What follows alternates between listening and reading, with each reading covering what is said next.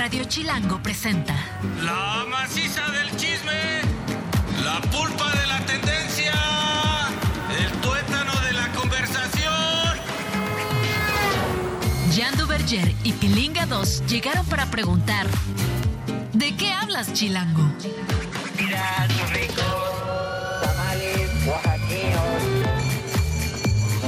¿De qué hablas?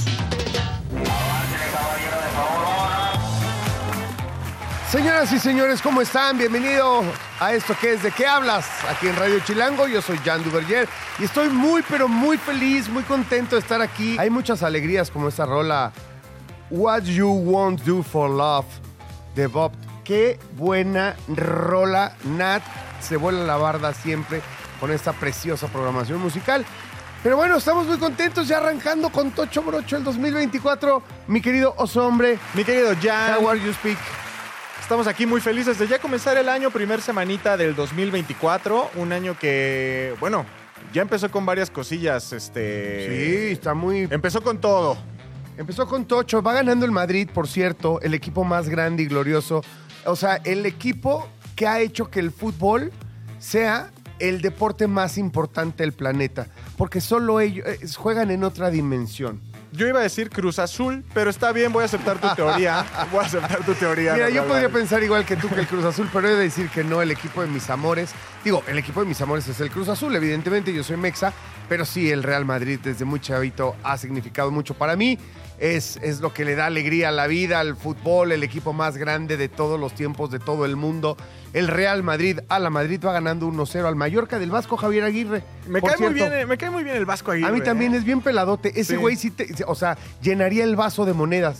El vasito que, te- que nos pone aquí el productor Paul. Será la pesadilla de Paul. Será la pesadilla de Sería la pesadilla de Paul, el buen vasco Javier Aguirre, que en una frase no, o sea, no perdona por lo menos tres o cuatro peladeces por frase, ¿no? Paul. No, aparte me gusta que eh, no se deje intimidar por la prensa. Digo que es un must si vas a ser una figura pública en la posición en la que él está. Pero me gusta mucho que él toma las cosas eh, muy serias a la ligera.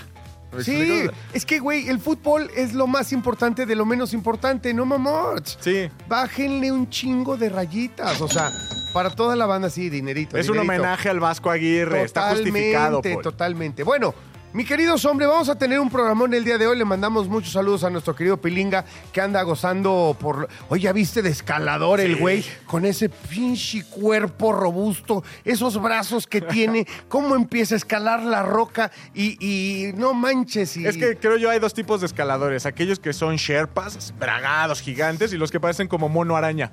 Creo que, creo que mi querido Pilinga es más mono araña. El Pilinga ayer usando todos los trucos de, de su teléfono inteligente para sacar fotos que nadie le cree. Pero bueno, ahí anda por las Rocky Mountains, por ahí debe andar, ¿no? En algún lugar de estos parques nacionales allá en los Estados Unidos. Que bien se lo merece, ha trabajado mucho. Pero tú y yo vamos a darle, ¿te parece al chismecito? Me parece perfecto. Toda historia tiene dos versiones o tres, contando la nuestra. Hoy hay chismecito. ¿De qué hablas, Chilango? Primer chismecito. Oye, la noticia que les voy a dar en este momento es agridulce. Y van, y van a decir que es más agria que dulce, pero no, es agridulce porque hay que recordarlo con mucho cariño. Murió Ted, el elefante más famoso del Parque Ecológico Sacango en México. Murió a los 60 años por problemas de salud debido a su avanzada edad. El parque confirmó la noticia en redes sociales el mismísimo primero de enero. Capaz que se les murió un poquito antes y así como para atrás. O, o habrá sido así en la madrugada, así de eh, Ted el elefante dijo, yo llego al, al 24. No, yo creo, o sea, si yo hubiera tenido que dar la noticia, si hubiera, si hubiera dicho, no, si fue antes del 2024, suéltala ahorita para empezar el año renovados, no empezar el año con, una noticia sí, pues hombre. trágica, ¿no? Oye, bueno, a pesar de superar la expectativa de vida, hay que decirlo de los elefantes asiáticos, Ted se enfrentó a problemas de salud derivados de la edad. Dicen que viven como 45 años. 45, 50 años. 50 años. Digo, no Ted soy murió experto de en 60 elefantes. años. Sí, o sea, creo que es una de las cosas que mucha gente dice es que los animales no deberían estar en cautiverio, pero dadas las circunstancias que ya nos explicarás. Exacto. eh, Mi- Mira, llegó en 1980 muy fácil, fue rescatado, lo iban a sacrificar de un circo y el zoológico eh, de Sacango lo rescata Y, y resulta que es un elefante que tenía, pues evidentemente desde muy chico, tenía trato con los humanos. Y entonces obedecía órdenes, era simpático, jugueteaba y, y hizo lazos con sus cuidadores, con la gente del zoológico y con, los, con el público que visitaba constantemente el zoológico. Quienes jugueteaba, les echaba agua. eh, insisto, obedecía órdenes de, oye, no pises aquí porque te lastimas las O, uñas. eh, y levanta, no pisaba. levanta la patita y Levanta les la patita pata, y- sí. y le lavaban sus patitas. O sea, la verdad era, este, además los, los elefantes son muy inteligentes, son seres muy inteligentes. Yo creo que Ted lo entendía todo. Y un aplauso, pon, pones aplausos para la gente del el zoológico de Zacango. Y a propósito de lo de TED, pero porque son, es una institución que siempre ha dado la cara por cuidar a los animales. Eh, cuando pusieron aquella ley hace algunos años, acá de que se prohibían los animales en los circos, pues nadie se tomó la molestia de ver qué iba a pasar con todos esos animalitos que habían sido de alguna manera domesticados, eh, entrenados para hacer shows, para convivir con los humanos, y entre algunas otras instituciones y otros zoológicos eh, trataron de darle una vida digna a todos estos animalitos que ya no iban a poder por ley trabajar en circos. Así que nada, un aplauso para ellos, que lo hicieron con Ted y con algunos otros animalitos, y venga siempre el recuerdo para el buen Ted. Que también hay, hay- es importante también visualizar este tipo de, bueno, estos zoológicos, que porque, bueno, normalmente nosotros los chilangos tenemos muy en la mente, muy presente el zoológico de Chapultepec, ¿no? Eh, es un Claro. clásico de la ciudad. Bueno, hasta geográficamente, por donde está ubicado, en una zona muy céntrica, en donde hay mucha vida, muchas cosas alrededor. Y aparte se dirá mucho el zoológico de Chapultepec, eh, muchas críticas positivas, otras cuantas negativas. Para mí siempre ha sido, o creo que para la mayoría de los chilangos, un lugar bastante especial por, no sé, tiene como esa mística de, muy pocas ciudades pueden tener un zoológico justo en el centro de la ciudad, ¿no? Pero el zoológico de, de, de Zacango y así como el de Aragón son otras, otras otros zoológicos que forman parte muy importante de la conservación animal y no lo notamos a pesar de lo cerca de que están, ¿no? A lo mejor Claro. no tienen como la misma vida mediática que puede tener, digo, el zoológico de Chapultepec, pero, y también no están tan céntricos, pero también hacen una labor bien, bien importante a la hora de, de conservar estas especies y rescatar animales que, bueno, no estaban en la mejor de las suertes, ¿no? Es correcto. Bueno, pues ya sabe, cuando le caiga un chubasco del cielo, seguramente es Ted, desde el cielo de los elefantes. Chismecito 2. Mi querido Jan, ya habíamos tocado este tema eh, el, el año pasado. Es- ese- es el año correcto. pasado, hace unos días.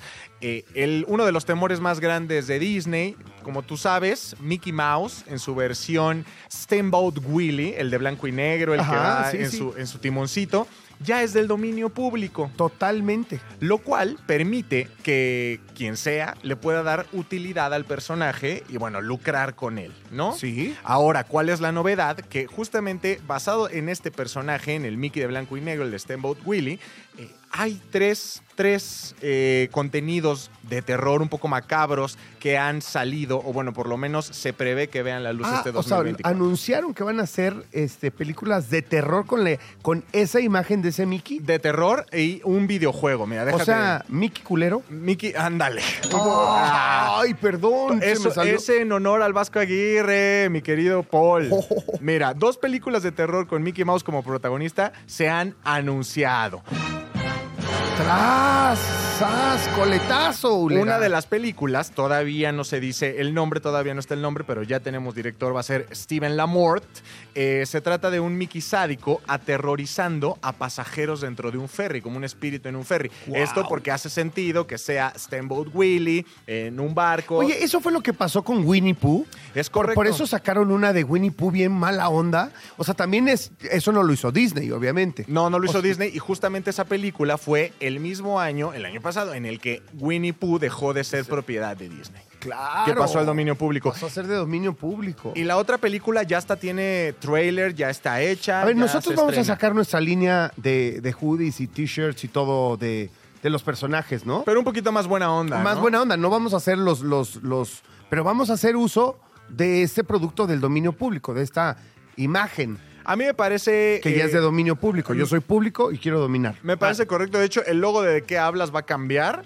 Con Steamboat Willie. No, es mentira, pero no se preocupen porque si aún así quieren ver otras facetas del personaje, tienen otra película que se llama Mickey Mouse Trap, que esto ya es más como un asesino con una máscara de este Mickey que aterroriza jóvenes en un parque de diversiones. Pero si eso no es suficiente para ti, hay un videojuego, bueno, va a haber un videojuego, se está desarrollando un videojuego que se llama Infestation 88. Infestación 88. ¿De qué se trata? Es muy básico. Hay ratas zombies en la Tierra. La Tierra está siendo atacada por ratas zombies. Wow. Y son comandadas por este Mickey Mouse, igual en su versión zombie. Disney hasta ahorita ha dicho, pues ¿saben qué? Están en su derecho, pero les advierto que voy a verlas, voy a ver estas O cosas. sea, no se pasen tantito de la raya. No Es se correcto. pasen porque les va a caer la Mickey Mouse. la de hacer hijos de Mickey Mouse. Es correcto. ¿No? Entonces, justamente creo que, eh, bueno, es parte del el terror, es parte de la, de la cultura pop, querido por muchos, temido por otros, como por ejemplo yo. Y creo que también mm, esta necesidad de ver este personaje tan querido por los niños en esta faceta como más oscura, yo creo que es una necesidad de estas personas de creo yo, no sé qué opines, a lo mejor ejemplificar o, o- o, ¿cómo se dice? Mm, Hacer un espejo de lo que es Disney como empresa, Ajá. más allá del personaje de, ay, Mickey, Mi- Mickey Mouse malo, yo lo vería como un director queriendo hacer esta parte de Disney en representación de Mickey, aterrorizando a la industria. Oye, ¿qué te parece que al ratito platicamos con Claudio Flores Tomás, que es colaborador acá de Radio Chilango, es consultor en comunicación, y para ver las implicaciones mercadológicas que tiene todo esto, porque me parece que puede haber un cambio ahí en la industria muy fuerte en la medida que se vayan liberando eh, más eh, personajes y que se vuelvan de dominio público, pero con este particularmente porque es Mickey Mouse, es Es que es el alfa. El, el- el alfa, es Sí, el sí, sí. macho alfa de, de todos este, los personajes, ¿no? Eh, famosos y que se han hecho películas, caricaturas y demás. Así que en un ratito platicamos con Claudio Flores, le damos más a este tema. Por lo pronto, vámonos con el siguiente chismecito. Chismecito número 3. Oye, en el number three está, híjole, la chisma que se traen entre Jimmy Kimmel y Aaron Rodgers. Si bien Aaron Rodgers no está jugando porque se lastimó Aaron Rodgers, el quarterback, que fue otrora de los Green Bay Packers y ahora de los eh, New York Jets, aunque jugó cinco minutos, lo lesionaron y no ha podido jugar. Este hombre, fíjate que en una entrevista dijo que probablemente en la lista de Jeffrey Epstein, ¿te acuerdas Sí. de Jeffrey Epstein? Claro, claro. El hombre este que se le acusó y ya estaba en la cárcel eh, por trata de personas. Pederastía. Pederastia, abuso de menores, eh, me parece que hasta secuestro. O sea, era un millonario que tenía relación con toda la crema innata, ¿me entiendes? En los Estados Unidos, de la gente más rica, hacía fiestas en las que al parecer se cometían varios delitos, particularmente en contra de las mujeres. Ahí en Palm Beach. Sí, no, no, y tenía varias casas y tenía una casa espectacular en Nueva York y demás. El tipo se suicida. Se suicida, yo lo pongo entre comillas. Yo sí creo que a veces la realidad supera la ficción. A mi entender, en la cárcel esas siempre pasan cosas raras. Por cierto, es una cárcel que está en Nueva York, en donde, en donde estuvo el Chapo. Es como una, como transitoria. Es mientras estás en un juicio, a los eh, como reos o acusados de altísimo nivel o delitos muy, muy graves los ponen en esa cárcel. Le estaba leyendo que los gringos le llaman el otro Alcatraz. Exacto, pero es un edificio a medio Manhattan que de altísima seguridad. ¿Cómo carajos se suicidó? Casualmente un tipo que tiene una lista con los nom- con nombres de ¿Qué te- personas influyentísimas en el planeta, políticos, empresarios, artistas y demás, en la que de alguna manera se ven inculpados en delitos gravísimos como pederastia, eh, abuso, corrupción de menores, eh, ¿cómo se llama? Violación. Unas cosas terribles, Sí, ¿no? no, y qué, casual, qué casualidad, él tenía su lista como protección y se suicida, qué raro. Bueno, resulta que Aaron Rodgers, para no hacerlos muchas bolas, acusa a Jimmy Kimmel dice que él cree que probablemente Jimmy Kimmel está en esa lista. ¿En qué se basa? ¿Quién sabe? Pero la respuesta de Jimmy Kimmel fue brutal. Te la voy a dar en este momento. Te voy a decir que dijo Jimmy Kimmel, aquí donde tengo a Paul. Paul, aquí estás. Dice en un, en un ex, ya sabes, querido imbécil, para que conste, no he conocido a Epstein ni he volado con él, ni lo he visitado, ni he tenido contacto alguno con él, ni encontrarás mi nombre en ninguna lista. Que no sean las tonterías claramente falsas que les gustan a los locos de cerebro blando, mencionó Kimmel en su tweet. Es que es una acusación gravísima. Gravísima. Esta persona no es cualquier persona, tú ya bien lo dijiste. Hay un documental eh, tremendo.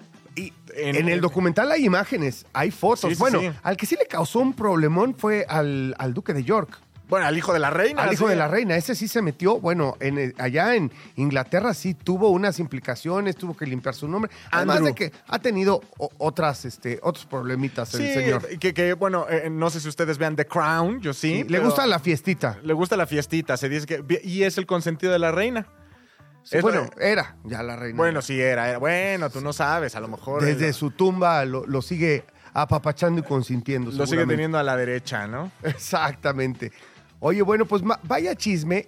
Y lo importante aquí, ok, la nota es el, el pleito este entre Jimmy Kimmel y, este, y Aaron Rodgers. Sin embargo, lo que es un hecho es que estamos a muy poco tiempo, según yo, horas o días, de que se dé a conocer la se lista va a dar a conocer de la Jeffrey lista. Epstein, ¿no? Aunque ya muerto, van a seguir con las indagatorias. Evidentemente, creo que hay un nombre que es el motor de que se siga hablando de esto, que es Donald Trump. Por supuesto. ¿no? Porque viene en época de elecciones.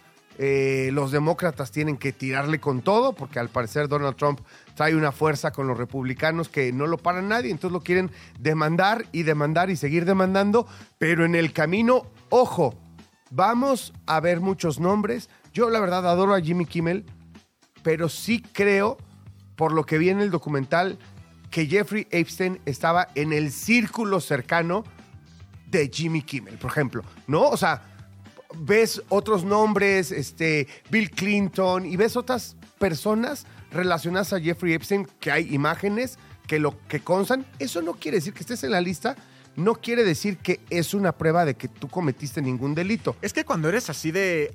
O sea, de. De hecho, así se llama el documental, asquerosamente rico.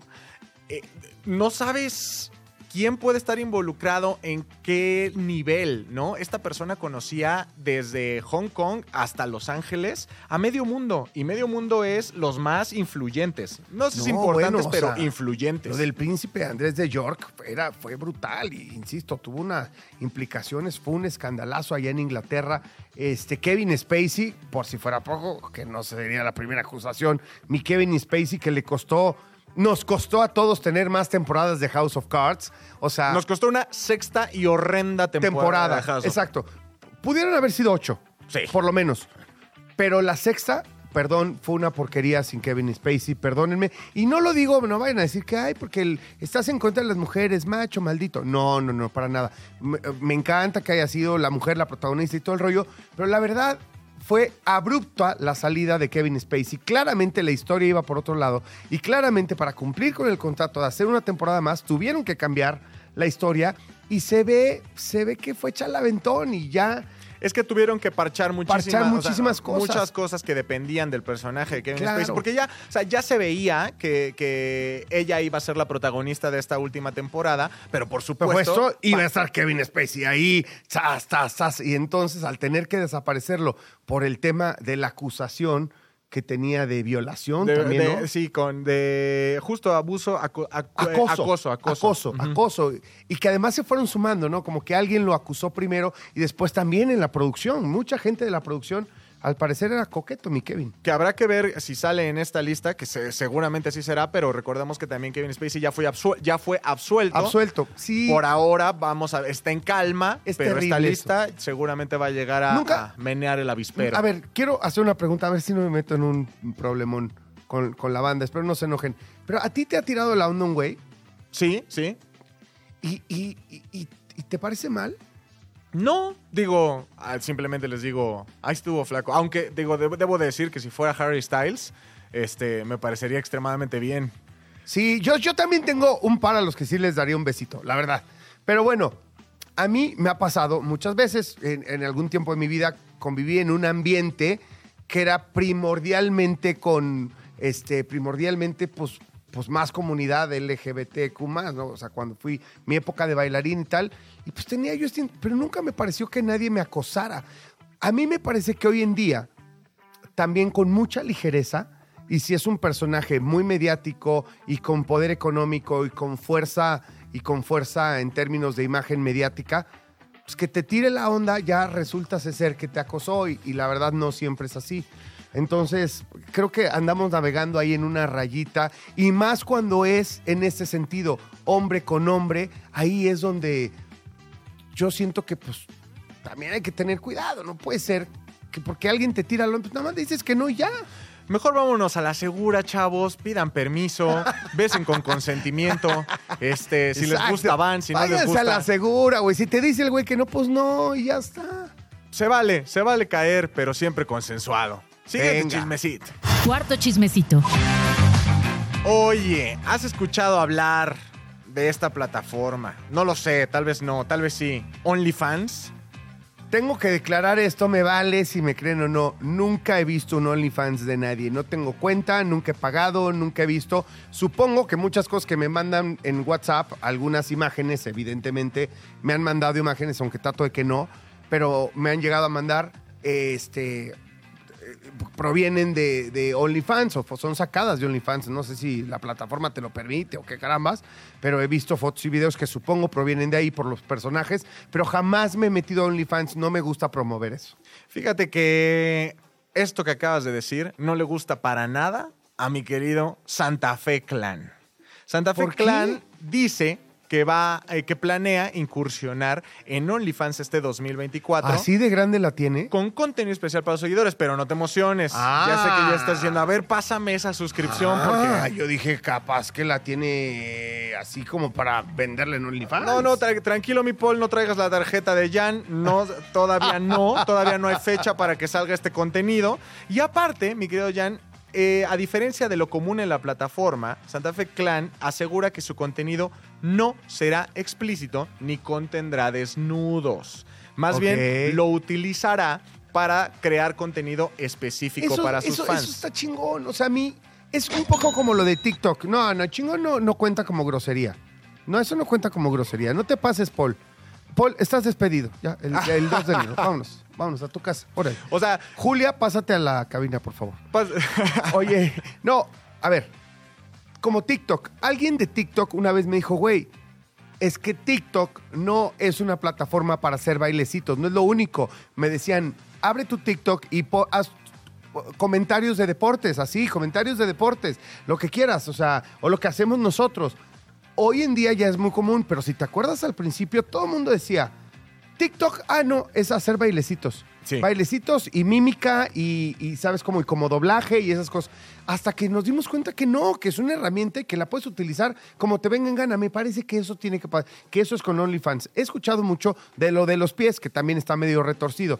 Lo de las páginas, lo de las eh, OnlyFans que enseñan pies y, y que hay mucha gente que ¿Y les... qué es- tiene? Algunas personas dicen, a mí me gustan los ojos, mira los qué pies. bonito pelo. Me parece un Oye, poco retorcido. mira lo, qué bonitos pies. Lo de que te excites con los pies y eso, pero bueno.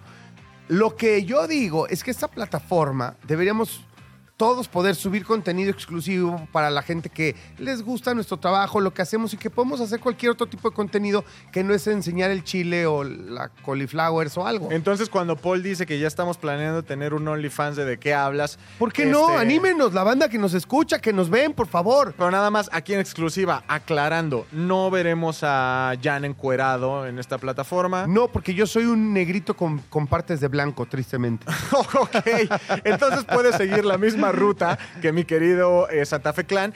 Ofrecer contenido exclusivo para tus fans. Seguramente se referirá a sesiones en vivo, tal vez una que otra edición especial. Aunque aquí mi Santa Fe Clan ya había tenido sus intervenciones con la exnovia, ¿no? Es correcto. Recordemos que él andaba con Kareli Ruiz, que digo, es Y una a de la, las... la Carelli sí le entra duro, ¿no? A- Hablando en México, yo creo que ella es una de las exponentes más importantes de esta plataforma, OnlyFans. Eh, y bueno, él ¿Enseña todo? participó.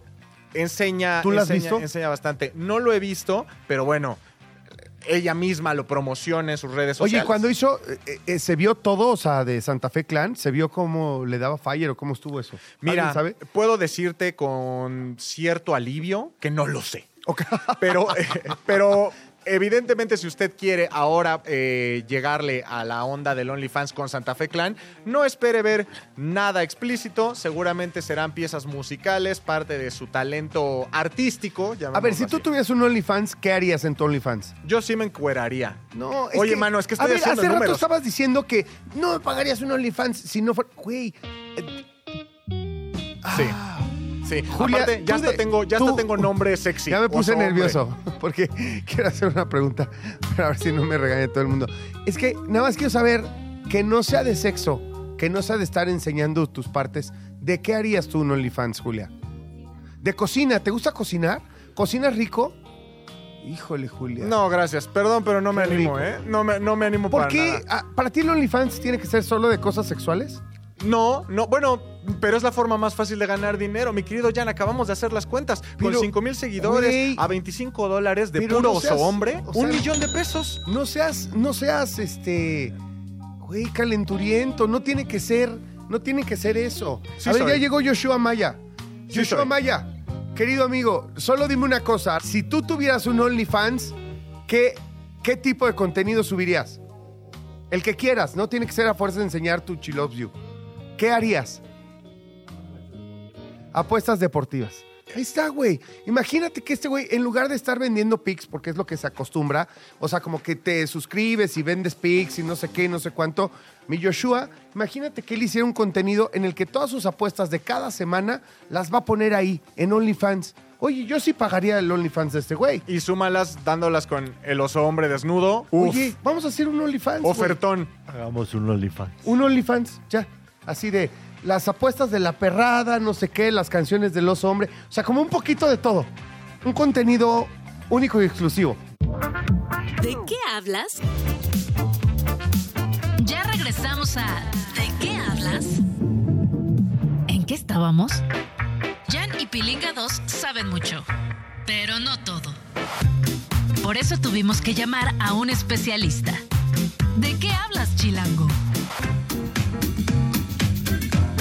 Bandita, ya estamos de regreso aquí en ¿De qué hablas? Muy contentos. Ahorita vamos a hablar de deportes. Se está poniendo buenísimo. Viene la, la última semana, la semana 18 de la NFL. No quiero hablar de deporte esta semana, gracias. qué, güey? Porque a mis delfines les fue terrible. Sí, igual, o sea, nos arandearon los cuervos.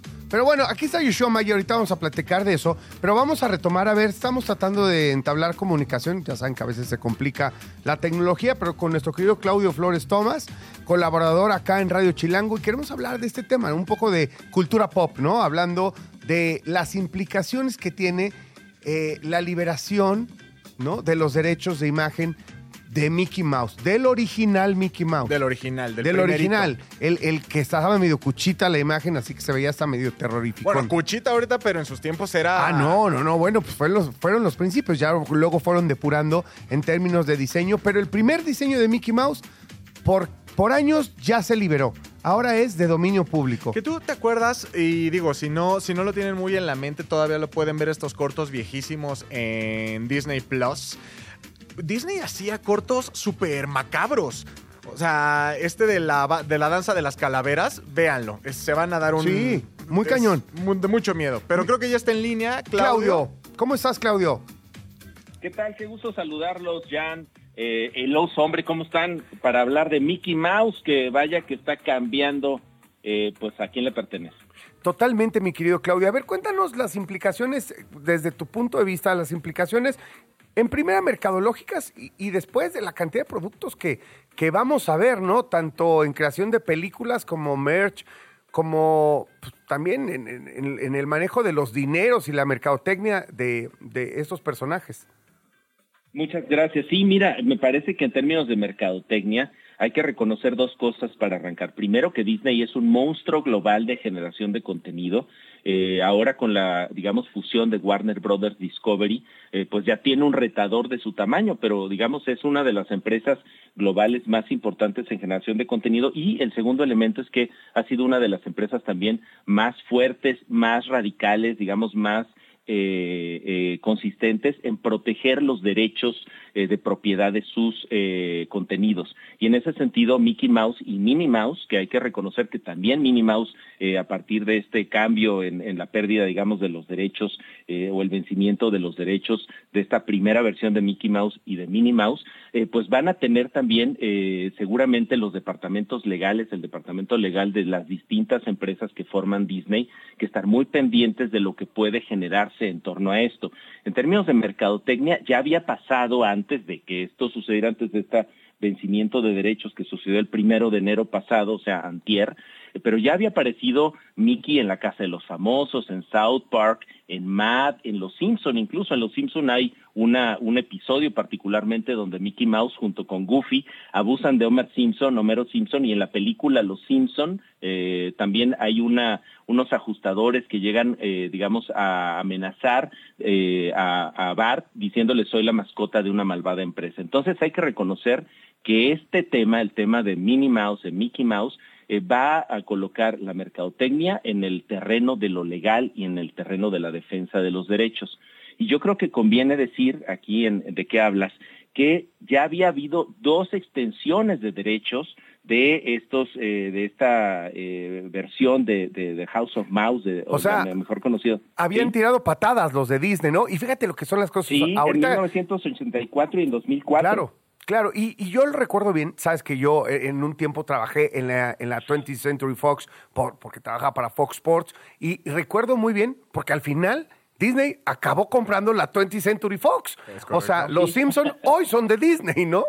Vaya ironía. Igual que la Guerra de las Galaxias, por ejemplo. O sea, es, son, eh, digamos, motores brutales y Disney a través de su lobbying había logrado que el Congreso norteamericano en 1984 hiciera una extensión de 20 años y en 2004 otra extensión de 20 años. O sea, wow. en realidad han tenido 40 años más de, de, lo que extra. la ley, digamos, protegía sus derechos, pero pues ya se les acabó el 20, diría yo, y va a haber efectos financieros y legales como los que les acabo de decir, o sea, esto pasa al terreno de lo legal, pero el segundo elemento es el, el efecto simbólico en el relato de las propiedades de Disney, que ha sido en general una, una empresa que ha cuidado mucho, ha sido muy cuidadosa, eh, digamos, gerenciando la propiedad y los derechos de estos, eh, de estos eh, contenidos, de estas franquicias, y eh, últimamente está bajo una gran discusión, seguramente la han visto en redes sociales, de que si Disney es woke, que si está, digamos, incluso eh, por ser incluyente, por tener una, una visión más contemporánea, incluso está cambiando la, la, las apariencias físicas de las princesas, de los príncipes y de sus propiedades tradicionales. Y lo cierto es que vamos a ver una avalancha en este efecto simbólico del relato Disney, una avalancha de contenidos apropiándose eh, de este ratón. Eh, hoy los creadores a partir del primero de enero pueden transformar y usar las versiones originales de Mickey y de Minnie. Y hay que decir también, eh, Jan, que este, aquí hay una, un, un efecto que no solamente es sobre Mickey Mouse y sobre este Steamboat Willie, esta primera eh, digamos, este contenido, sino también hay otros contenidos que están, este, pues teniendo vencimientos en este sentido.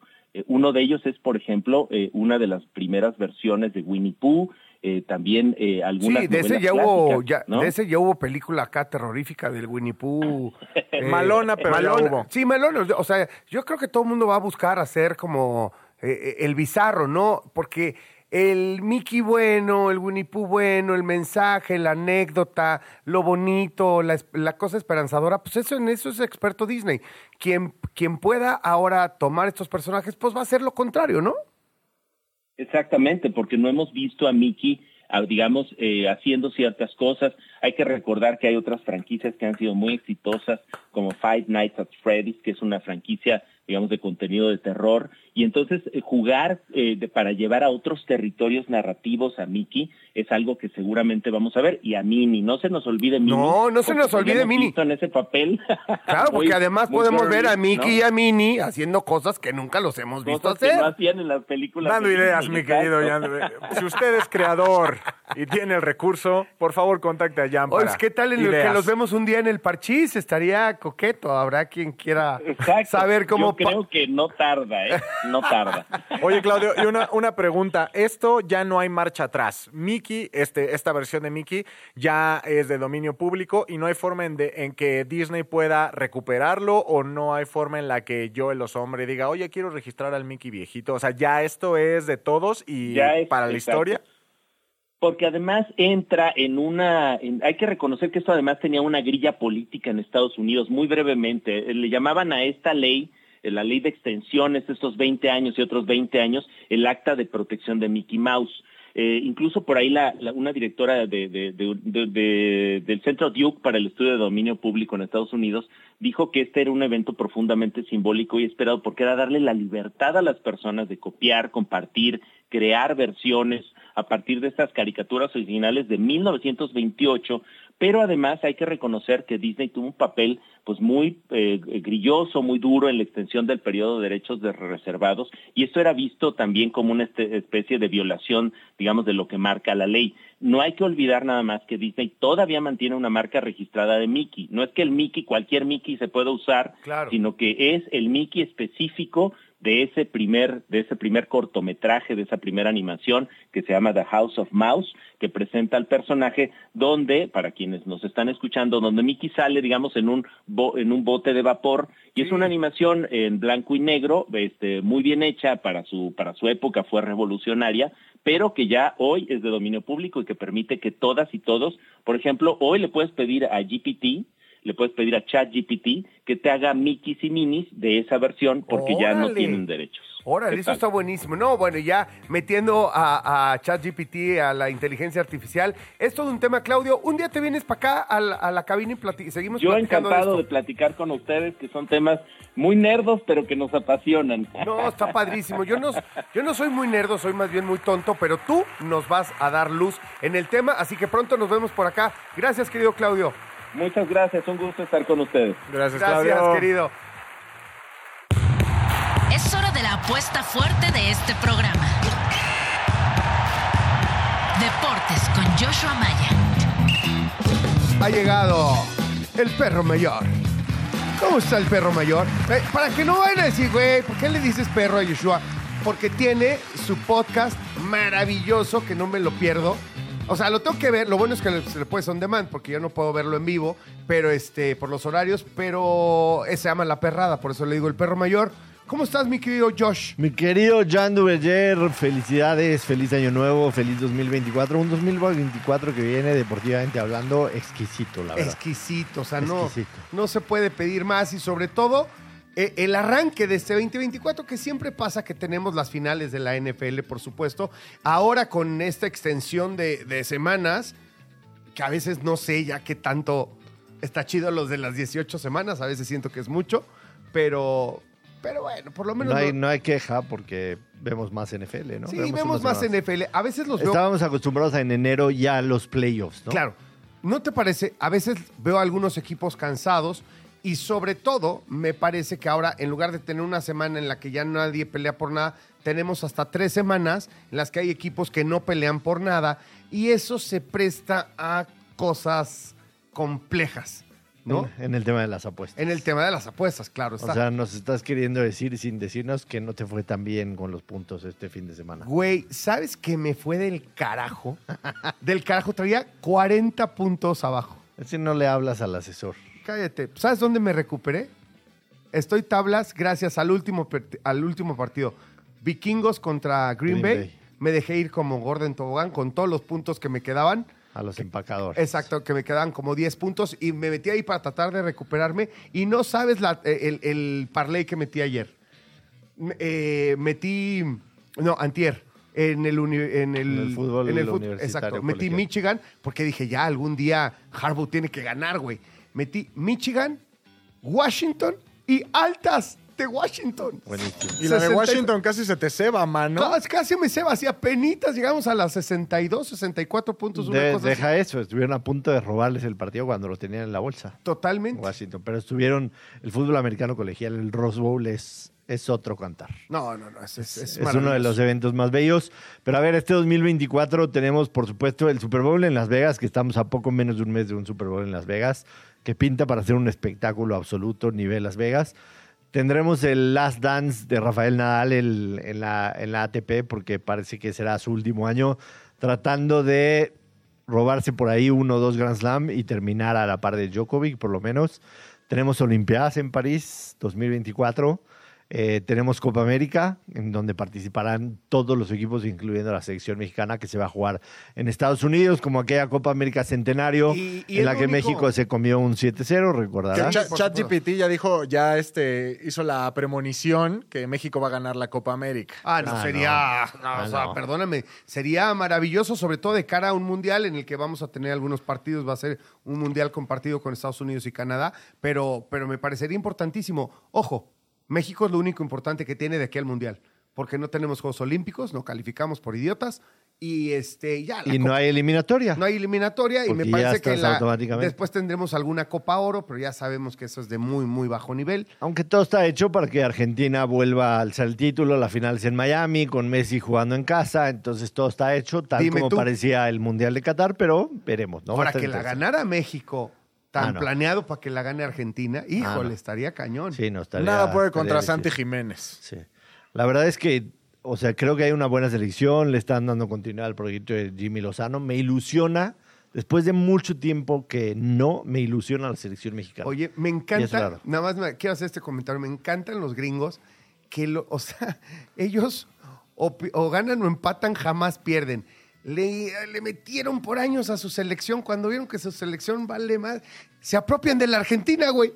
Así. Eso ya es como, ah, si gana Argentina es como si ganara yo. Venga, che, pa' acá. ¿Qué Así. necesito para que así se sienta y para que el dinero de que gane Argentina sea mío y el power de que gane Argentina sea mío? La hacemos aquí en La Estados. Unidos. Me traigo a Messi, me traigo jugadores argentinos y Pero- Argentina es mía. Pero me parece una buena decisión. O sea, Sí, tú, claro. tú conoces la gran mayoría de los estadios en los que se va a jugar la Copa América. Claro. Son una absoluta locura lo que hacen los gringos. La posibilidad de sí. Imagínate mandar a Argentina o mandar a Brasil. no hubiera sido lo mismo. No, Entonces, le das valor. Creo que las elecciones se lo van a tomar muy en serio. Vamos a ver a las elecciones a las tope de cada uno de los países. Totalmente. Y piensa, pinta para hacer una competencia. Entonces es un 2024 muy ilusionante en el tema deportivo, te soy muy sincero, que, que me tiene bastante, bastante eh, contento. Y sobre todo el Super Bowl que podemos ver porque los favoritos tanto de la AFC como la NFC son dos equipos que han demostrado ser los mejores esta temporada. Baltimore en contra de San Francisco. Ah, yo creo que ibas a decir Miami, pero está bien. Miami. A ver, se Miami. Miami y San Francisco vienen de ser apaleados los dos por Baltimore, ¿no? Que parece están cerrando la temporada de la mejor manera posible. A mi entender, hay una pequeña diferencia, si bien a los dos nos arrastró a ver si haces el mismo análisis, me parece que es una lección a tiempo para San Francisco. O sea, eso pareció como, oye, te hiciste afuera en la basinica, hiciste un plan de juego con poco respeto a un equipo muy fuerte como es Baltimore, pero creo que San Francisco tiene con qué corregir. Y en el caso de los Delfines, me parece Es su tope. que nos, que nos demostró, Bal-. Baltimore demostró que, que Delfines está en su tope y que no puede hacer mucho más de eso. Estoy de acuerdo mayormente porque también Miami, Miami llega muy, eh, muy eh, disminuido al partido. No tenían ni a Jalen Waddell, que es un Exacto. receptor muy importante, ni al corredor Raheem Mostert, que lleva más de 20 touchdowns en Y la forzadito lo de Tyreek Hill, ¿no? Sí. Parecía que no iba a jugar y Sí, sí, jugó. sí. Evidentemente, algo no anda bien con Tyreek Hill. Es más, ya mejor, lo- o sea, creo que al final lo sentaron, ¿no? Para, Sí. No, y ahora peor, porque después del partido se lesionó el linebacker titular. Sí, sí, sí. entonces, Sí, Bradley Chubb, están, están muy disminuidos Miami. Sinceramente, creo que en la americana solo hay un equipo que podría darle un traspié a los Cuervos de Baltimore y se llaman los Cleveland Browns. Con un coreback que ¿Qué? conoce, que ¿Qué conoce hace? la ¡Qué institución fuerte! aparte. que hace un mes estaba echado en su sillón como tú y yo, Jan, rascándonos la panza por decir algo bonito. Me mato, me mato un Super Bowl contra Joe Flaco otra vez, güey. San Francisco contra Joe Flaco, me mato. ¿Te acuerdas de aquel de Nueva Orleans? Sí. No, evidentemente. Lo platicamos eh, ayer en la perrada justamente porque, ojo con esta estadística, es impresionante. Lamar Jackson tiene marca de 20 ganados, un perdido en contra de la NFC. 20 ganados, un perdido. Sí. ¿Qué te quiere decir eso? Que los equipos que normalmente no lo enfrentan seguido, es difícil que lo sepan contener, como lo que vimos con San Francisco Claro. hace dos Y semanas. estamos hablando de pro- probablemente top 3 o yo creo que es la Es defensa que- número uno, ¿no? Sí, sí, sí. De la liga. Pero Baltimore conoce perfectamente a, a- a Lamar Jackson y a los Cuervos de Baltimore. Los enfrentan todas las temporadas dos veces al año. Los Browns. Exactamente. Y, y Cleveland tiene una defensa hecha para detener a Lamar Jackson. Entonces, aunque quizá no sea el mejor equipo, aunque Joe Flacco, que es el quarterback de Cleveland, está tirado en su sillón hace semana y hace mes y medio, Ya valió toda tu sección esto que estás diciendo, ¿eh? Está cañón. Porque está, ca- está cañón Está y la neta me hace mucho, mucho sentido. Además, tú, te, tú eres como más o menos de mi tirada de edad, no exactamente, un poquito más uno que otro, pero a mí sí me, a mí sí me revitaliza ver que un tipo a los 40 años todavía la mueve, ¿me entiendes? Claro, como que me siento, me siento se- servil, útil. Además, imagínate lo que sería que, que le ponga en su Mauser Joe. Flaco a, A Lamar. a- a Lamar. O sea, déjate tú, a los Ravens. O Una sea, cosa de locos. Una cosa sería absolutamente de locos. una cosa de locos, se matan. Porque además me parece que el final de Joe Flaco, después de haber sido un güey que ganó un Super Bowl, cuando ganas un Super Bowl con una franquicia, porque mereces respeto. mereces mucho respeto, mucho respeto y que te aguanten vara y que te aguanten hasta que tú digas y hasta que tú sientas que ya te tienes que ir, porque, porque hay que decirlo, Joshua, las estadísticas son brutales. Una liga que tiene, ¿cuántos años? La NFL, digamos, va a ser el Super Bowl 58. 58. O sea, la realidad es que nació en 1920. Exacto. Pero se considera la era Super Bowl como que Lo que quiero entender es, después de casi 100 años, son tan poquitos estadísticamente, no solamente personas, sino equipos que han podido ganar un Super Bowl. Claro, un Super Bowl. claro. Un Super Bowl. Ya no digas lo que hizo Tom Brady. A la larga lo entenderemos porque hoy creo que no lo razonamos.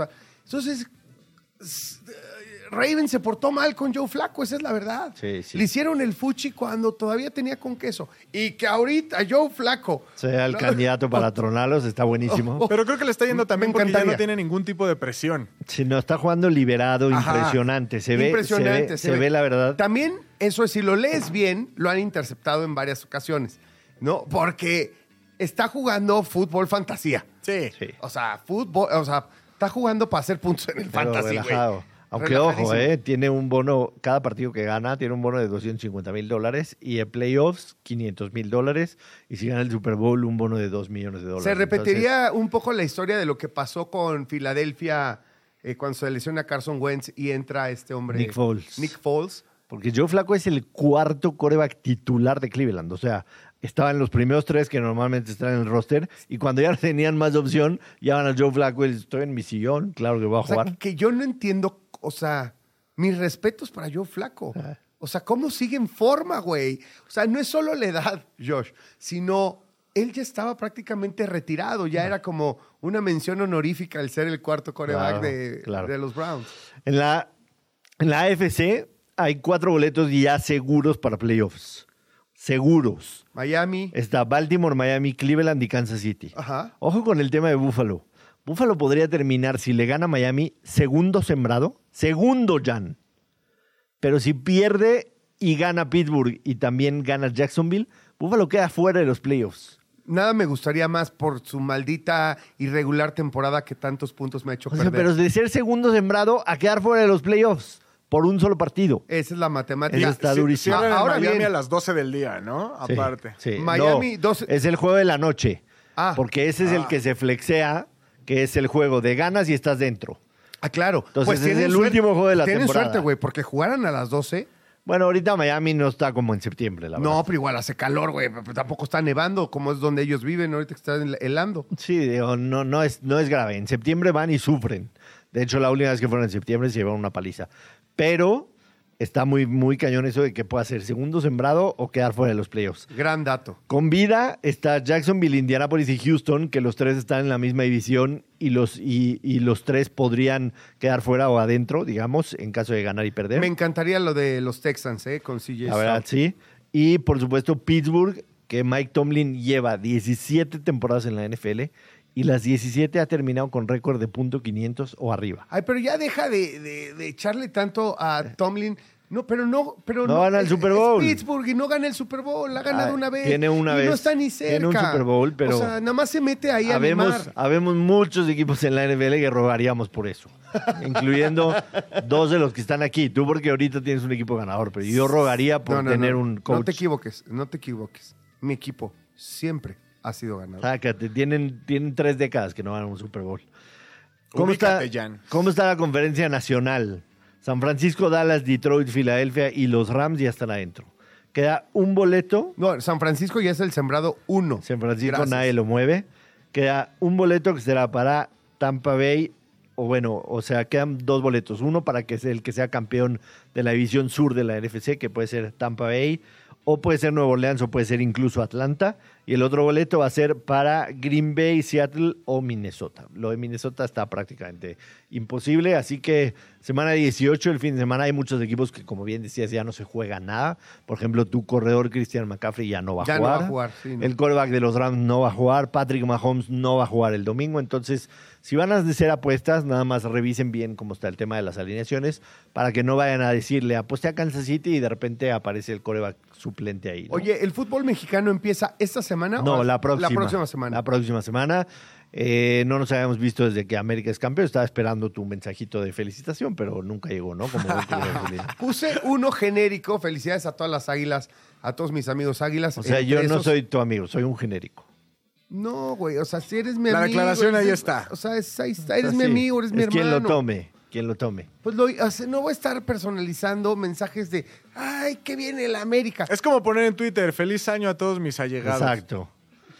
Se están, se están moviendo las aguas. eh, por supuesto, se va a cerrar el, el mercado para contratar hasta el 30 de enero, pero hasta el momento sí ha habido un equipo que se ha movido muy bien, es Cruz, Cruz Azul, Azul. hay que decirlo. Pues mira, muy bien en los nombres, en tal, pero es tanto cambio. Es un equipo nuevo completamente desde el director deportivo, que, que- que también ha tenido sus críticas en otras latitudes, muy, muy, muy fuertes críticas, y acá en México también, cuando estuvo con- en otro equipo. Y, y bueno, llega y revoluciona y mueve al más puro estilo de Cruz Azul. Un montón de millones de dólares que parece que es lo único que les alegra, ¿no? Estar moviendo y moviendo millones de dólares de la cementera. Esperemos que, que sean con un- una buena utilidad. Claro, que, que sirvan para algo, ¿no? Porque lo de Cruz Azul sí, la temporada pasada fue muy mala. Lamentable. Oye, ¿cuánto tiempo tenemos? Porque nada más te quería hacer una pregunta. Un minuto. 300 mil dólares, eh, ¿qué harías con 300 mil dólares? Ay, no sé. Porque no sé si viste el dueño de las Panteras de Carolina, que es putrimillonario, Ajá. John Duverger.